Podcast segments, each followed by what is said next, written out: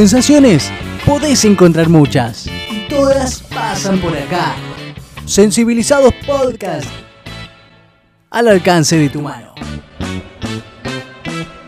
Muy buen mediodía, un placer amigos, nuevamente los vuelvo a saludar. ¿Cómo están todos ustedes? ¿Bien? Bien, por suerte, mucho más tranquilos, Claro. queríamos escucharte, te estábamos extrañando, la verdad que te vimos luchando Sí, ahí con la conexión, pero sale, sale, en la Yo época de en la época Sí. de, de las tecnologías tiene que salir sí o sí.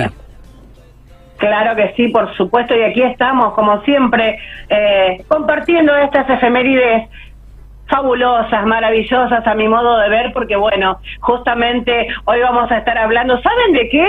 ¿Saben de qué? Si yo les hablo, les, les pregunto, ¿cuál es el cuadro más famoso del mundo? ¿Qué me dicen? Eh, rápidamente yo pienso en la Mona Lisa, pero rápido, es más, ni siquiera le- Sí. nosotros les en decimos el, la el grito también. En el Muy grito bien. también. La acerté en la primera, no te puedo creer. en la primera, muy bien.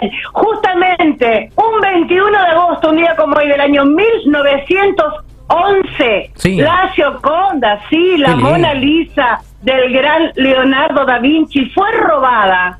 Fue Epa, robada. ¿cómo me digas? ¿Ustedes pueden creer eso? Yo no sabía. Bueno, Exactamente, estuvo robada por dos años y cuatro meses hasta que la recuperaron. Voy a contarles rápidamente que hoy está vigilada por un sinfín de turistas y sus respectivos móviles. Una manera de decirlo, está muy bien custodiada. ¿Dónde? ¿De dónde la robaron? Del Museo del Louvre de París. Claro que sí. Hubo un tiempo, a pesar de esto, en el que no era el cuadro más famoso del mundo Ah, mira. Era conocida, era muy conocida, pero no tenía la, la inmensa fama que tiene hoy. Su salto al estrellato y su transformación en ícono de la cultura pop comenzó a labrarse, ¿saben cuándo? El mismo día, el mismo día que la robaron, un día como hoy, un 21 de agosto de 1911. Entonces, pará, Nela, antes de, de- de continuar, me decís que la Sí. Gioconda o, o la, la Mona Lisa, si, si uno lo quiere trabajar de, de manera argentina, eh, no era el cuadro más famoso, no era el más reconocido, Claro. sino que era uno más del montón, estaba Claro en la sí. elite del arte, pero no era Claro. tan reconocida como lo es ahora. Y si yo les dijera que Leonardo da Vinci solamente pintó entre 10 y 20 cuadros, ¿me creerían? Y la verdad que ahora que me lo Poco, decís vos, ¿no? sí, pero poquito. Claro, Bueno, poco también teniendo en cuenta la labor que realizaba Leonardo da Vinci, que no Claro. solamente era un artista, Sí, sí. sino que también era Sí. un científico. Claro. Son prácticamente fotografías, inclusive. Exactamente. Era arquitecto, era inventor, era matemático, era físico, era era de todo, era de todo porque verdaderamente tuvo una una escuela de arte, una escuela científica donde se formó durante toda su vida y comenzaba los proyectos y por ahí los abandonaba. La última cena y la Gioconda, por supuesto, fueron sus obras más importantes dentro del arte mundial. Voy a contarles que el robo de la Gioconda se produjo a plena luz del día. Epa. Y por supuesto, el robo dio la vuelta al mundo y la pared vacía del Museo Parisino se convirtió en toda una atracción turística. Sí, la pared vacía también se convirtió en una atracción turística. El robo, como les decía, se produjo un día como hoy, un 21 de agosto, y el museo no reabrió sus puertas hasta el 29 de agosto. Claro, imagino que tenían que, que acomodarse de este golpe. Esa jornada fue histórica porque batió el récord de visitas, claro que sí. Ustedes Claro. dicen, no estaba el cuadro y fue récord de visitas. Vieron, vieron la beta, ¿eh? No perdieron la oportunidad, che. Muy bien. La primera noticia del suceso que se publicó en ABC fue la del 24 de agosto. Había llegado con dos días de retraso. En esa, en ella se hablaba de un robo sensacional. Esta mañana se ha descubierto en el Museo del Louvre un robo sensacional del salón donde se exponen las muestras más admiradas de cada escuela. Ha desaparecido uno de los mejores cuadros de Da Vinci, la Gioconda, informaba justamente el corresponsal. Y bueno, hasta ahora han resultado infructuosas las pesquisas de la policía para encontrar a los ladrones y los cómplices, si los hubiera. En el marco ha sido hallado una escalera interior del edificio y nos explica que el ladrón haya podido salir con algún lienzo de 80 centímetros y 70 de longitud Claro. sin llamar la atención de los vigilantes. Claro, ¿cómo hicieron? Esa era, este, esas eran las primeras preguntas que se hacían, ¿no es cierto? Sí, los escucho. Que cómo hicieron, ¿no? Porque qué, qué, qué conflicto, es algo, un lugar tan eh, transitado por la gente, por los turistas que están atentos a todos los movimientos y de repente desaparece este cuadro que obviamente, lo volvemos a repetir, no era el más famoso del mundo en ese momento, sin embargo era reconocido. Claro, por supuesto, así es. Y bueno, este, como les decía anteriormente, amigos, pasaron, pasaron dos largos años donde se tejieron millones de hipótesis, no miles, millones de hipótesis.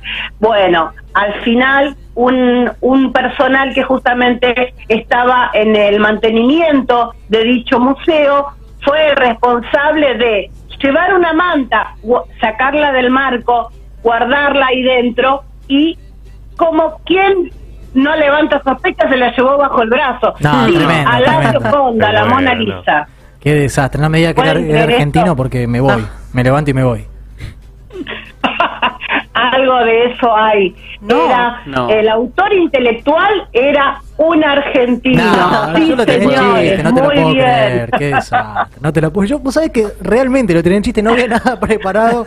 Yo desconocía este caso y bueno, evidentemente eh, el quizás eh, me, me falló el inconsciente. terrible, terrible. Seguimos, Nela, que está buenísima la historia. bueno, por supuesto. Luego, eh, porque todo el mundo decía, ¿y dónde estuvo todos estos dos años hasta que la encontraron? Estuvo ahí, a unas poquitas cuadras del Louvre, muchachos, sí. Claro que sí. Este, en una en una galería muy chiquita, bueno, la, la encontraron, la descubrieron. ¿Y él qué alegó? Perugía. ¿Qué, qué dijo? A ver, ¿qué dijo? Yo la quería devolver a su país de origen, muchachos, crean en- Claro. en, en la palabra de este hombre. Qué hombre. ¿eh? Claro, era un patriota, exactamente. Él la quería llevar a Italia. ¿eh? Así que recuperada la Mona Lisa fue expuesta, este, bueno, durante cinco días en Florencia. La muchedumbre no dejó de visitarla, como ocurrió en Roma cuando fue exhibida. ¿eh? Eso fue anteriormente. Por último, en su, va- en su viaje a Francia, la obra de Leonardo da Vinci pasó un par de días en la Galería de Milán y bueno, después regresó a París. Qué bárbaro. El 4 de enero de 1914, la Mona Lisa regresó a su hogar. ¿Qué les parece? No, impresionante, impresionante sobre todo todo este recorrido, luego de, de este robo y cómo eh, a partir de este suceso se convertiría en el cuadro más reconocido Sí. de todos. Eh, un detalle que quiero agregar, Belu, que, que me sorprendió Sí. lo que me dijiste. Ah, sí, porque, bueno, tuve la suerte de, de ir al- a ese museo hace ya cuatro Sí. años. Y, y bueno, estábamos buscando, fui con mi hermana y una amiga, y estábamos buscando la atracción del museo, que era justamente la Mona Lisa. Y cuando nos dimos cuenta de dónde estaba, que está por supuesto con un vidrio, y lo que más me sorprendió fue el tamaño del cuadro. Claro. Muy chiquito. Yo esperaba. Un- chiquito. claro, aunque sea mediano. No, no, es muy chiquito. Por eso se la chorearon abajo del brazo. Claro. No, No fue una Fue muy casualidad. simple. te- Sí, ¿Eh? y hay como una cuerda que no te deja acercarte mucho a- al cuadro, te tenés que sacar una, una foto si querés. El- había mucha gente que, que se sacaba selfies con el cuadro y, y demás, pero de lejos, hay una cierta ¿Hiciste distancia. la prueba de la mirada? ¿Te sigue la mirada o no? Sí, te la sigue. Apa, tremendo, Sí, la terrible. mirada, claro. Eh, Desde cualquier ángulo, ¿no? Algo, algo me habías comentado. ¿no? Sobre las fotos a nivel histórico con respecto a este cuadro. Sí.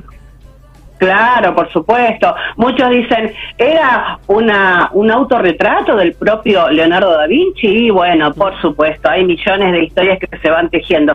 No nos alcanza el tiempo. Pero antes quería decir con respecto a lo que decía Belén recién, eh, las últimas, últimas noticias que existen sobre la Mona Lisa, ni siquiera la persona que entra al Museo del Louvre puede, puede apreciarla justamente lo que ella contaba. Ahora es como que a través de Internet te dan una especie de número, podríamos decirlo Mira. así de una manera más simple. Claro. Hasta número para ver ese cuadro. No, Claro. no, no me estoy refiriendo al recorrido del museo en sí, ¿no? Solamente para la Yoconda. Claro. Solamente para ver la Gioconda. Excelente. Así que bueno, Excelente, Argentinos, excelente. no tiremos más ideas, por favor, ¿eh? No, por que favor, quede basta, ahí. Basta de, basta de, de- de- de los idóneos, ¿no? De, Sí. de- de todo- todos aquellos que se encargan de, de la organización de estos golpes que fueron tremendos. Bueno, gracias a un argentino entonces, en el año 1911 se inmortalizó la figura de la Mona Claro. Lisa. Excelente Sí. trabajo, Nela, de investigación, luego de, de una Por favor. odisea para conectarnos, Tremendo. pero lo hemos logrado, ¿eh? Gran Pero- trabajo, Nela. Eso es lo de menos, eso es lo de menos. Lo lindo es traer esta efeméride de la gran Gioconda recuperada. ¿Qué les parece? Me encantó. Nela, te mando un abrazo gigante y nos reencontramos el próximo viernes. Un abrazo enorme, los quiero muchísimo. A, a toda la audiencia y a ustedes cuatro que son fabulosos.